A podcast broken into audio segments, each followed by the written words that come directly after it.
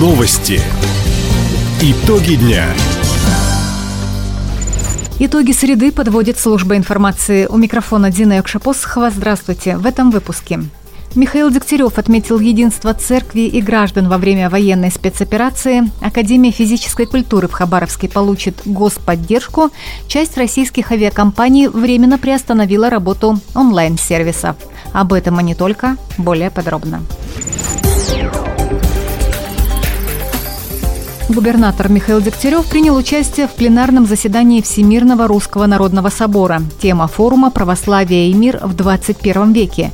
Глава региона отметил единство церкви и народа в современных условиях. Мы фактически находимся в экзистенциальной, то есть быть или не быть, борьбе с западным миром. Мы не хотим, чтобы наши дети с детского сада изучали, как можно сменить пол. Мы хотим, чтобы большинство правила, как истинная демократия, в общем-то, и предписывает. А нам меньшинство пытается всему миру и нам, России, навязать свою волю. Вот этого не будет никогда, пока есть русская православная церковь, Россия, русский народ и наша сплоченность и вера. Отметим, Михаил Дегтярев уже несколько лет входит в бюро Президиума Всемирного Русского Народного Собора. Сегодня жители края не смогли купить в режиме онлайн субсидированные билеты на рейсы компании «Аэрофлот», «С-7», «Россия» и «Аврора». Как нам пояснили специалисты Хабаровского аэропорта, это произошло по техническим причинам. Сейчас перевозчики переходят на отечественный софт. На время проведения работ будут недоступны онлайн-сервисы, в том числе купить и вернуть билет, оплатить дополнительные услуги, пройти регистрацию на вылет – Отметим, с 1 ноября такое же техническое переоснащение начнет компания «Уральские авиалинии». Пассажиры всех этих перевозчиков могут зарегистрироваться в аэропорту вылета. В Хабаровске вернуть, обменять или купить билеты, в том числе по спецтарифам, можно в кассах на территории аэропорта или по адресу Карла Маркса, 66. Администрация Хабаровска отправит часть машин из городской автобазы на нужды специальной военной операции. Об этом сообщает телеграм-канал мэрии краевой столицы. Кроме того, власти города откажутся от госзакупок, которые не связаны с исполнением федеральных или региональных программ. Сэкономленные средства направят на поддержку семей мобилизованных хабаровчан. В частности, для детей военнослужащих подготовят новогодние подарки.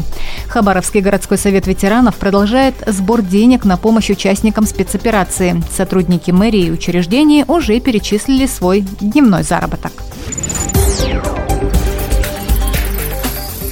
Хабаровском крае грант по специальному треку государственной программы «Приоритет-2030» получит Академия физической культуры. Глава Миноборнауки России Валерий Фальков отметил, в этом году каждый из восьми вузов победителей дальневосточного направления получит госфинансирование 71 миллион 250 тысяч рублей. Всего до 2024 года включительно восьми университетам дополнительно направят 5 миллиардов рублей. Средства пойдут на поддержку преподавателей и студентов, развитие академической мобильности, обновление материально-технической базы, в том числе покупку учебно-лабораторного оборудования.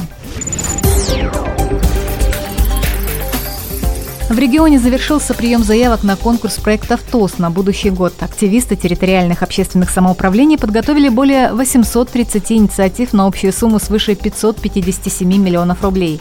В Комитете по внутренней политике правительства края отметили, больше всего заявок от районов имени Лазо, Хабаровского и Комсомольского, а также от Краевого центра. В основном это проекты по благоустройству дворов, скверов и пешеходных зон, обустройству детских спортивных площадок, реставрации памятников и мемориалов. Также много инициатив с решением местных бытовых вопросов, устройства уличного освещения или водяных скважин. Сейчас все заявки проходят проверку, после их оценит конкурсная комиссия. Итоги подведут к концу года. 9259 малышей родились в Хабаровском крае за последние 9 месяцев этого года. Как сообщили в региональном комитете по делам ЗАГС и архивов, среди них 4777 мальчиков и 4482 девочки. Самыми популярными мужскими именами стали Михаил, Артем и Александр. Есть и оригинальные – Одиссей, Ермак, Оскар. Среди женских имен чаще встречаются в свидетельствах о рождении Софии и Евы. Также теперь в крае живут Ивета, Адель и Капиталина. Таковы итоги среды. У микрофона была Дина Юкшапосхова. Всего доброго и до встречи в эфире. Радио «Восток России». Телефон службы новостей 420282.